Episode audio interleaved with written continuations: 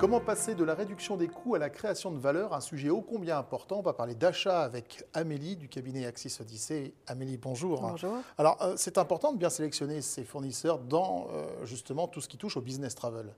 Alors, de manière générale, au-delà du business travel, c'est important de bien choisir ses fournisseurs. Euh, on voit une, forte évolution des critères de sélection aujourd'hui. On parle beaucoup euh, globalement hein, d'achat responsable. Donc euh, comment ne pas être focalisé que sur le prix, mais voir un peu l'ensemble de la valeur et puis du coût qu'il peut y avoir dans la sélection du fournisseur, en regardant les aspects environnementaux, sociaux et économiques.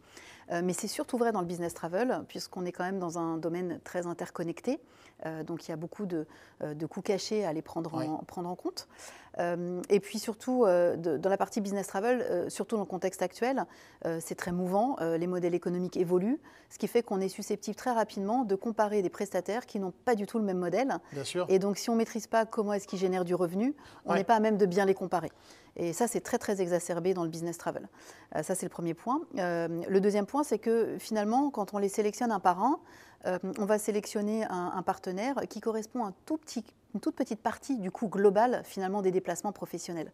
Et donc c'est important de garder un peu cette euh, vision complète euh, finalement pour identifier où est la valeur, parce que ce qu'on va peut-être gratter d'un côté, on va le payer deux fois plus de l'autre, euh, et, et, ça si on n'arrive pas à l'analyser en amont, c'est très compliqué de faire les bons choix.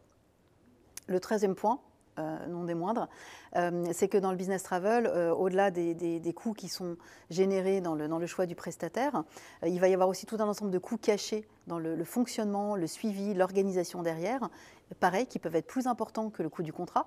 Je pense notamment à tout ce qui va être support utilisateur, support voyageur, qui s'il n'est pas bien pris en compte en amont, ou pas performant, ou qu'on a trop gratté finalement sur mmh. ce qu'on a acheté, finalement on le paye en interne, avec un coût qui peut être supérieur.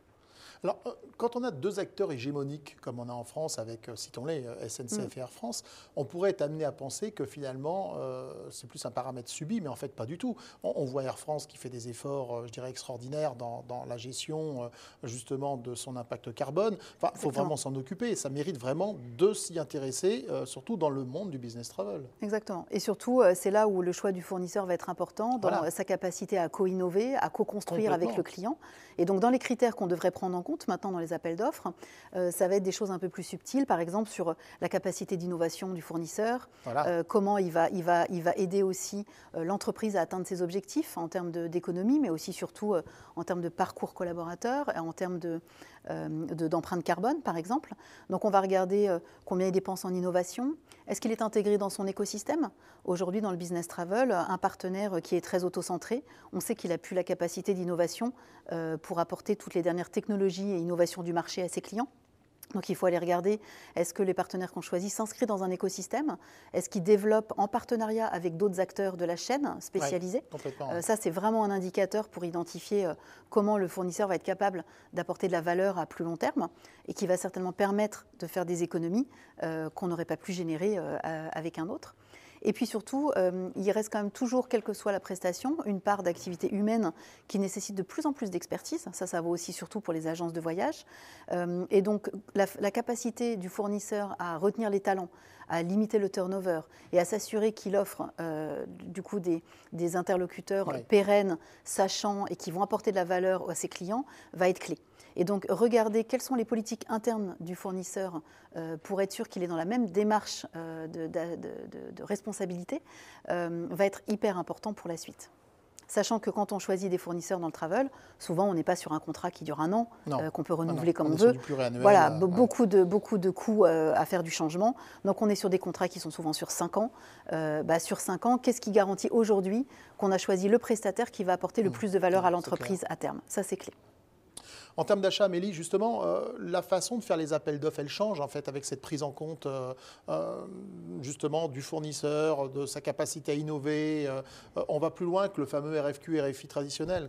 Complètement. Alors, les critères changent à l'intérieur, et ça, c'est très initié par la, démarche achat responsable de l'entreprise. l'intérêt de ne surtout pas ressortir l'appel d'offres d'il y a 5 ans pour refaire le même. Complètement. Alors, hein, pas du tout. et puis de s'inspirer de ce qui se fait dans les autres catégories d'achat, parce qu'il y a des choses à aller chercher.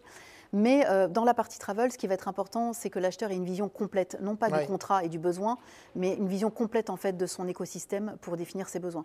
Et, euh, ce qui peut se poser comme, comme différence maintenant, et on le voit de plus en plus chez nos clients, c'est de faire des appels d'offres qui sont soit parallélisés, soient regroupés. Par exemple, je fais un appel d'offres où dedans j'ai l'agence, l'éditeur, le moyen de paiement.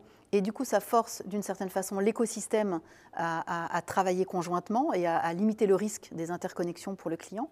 Euh, après, ça soulève des questions évidemment de est-ce que ça ne va pas créer euh, des, gros conglomérats finalement d'acteurs qui ne travaillent que ensemble et qui réduirait à terme peut-être les options du client. Hein, ça peut être un, effet pervers.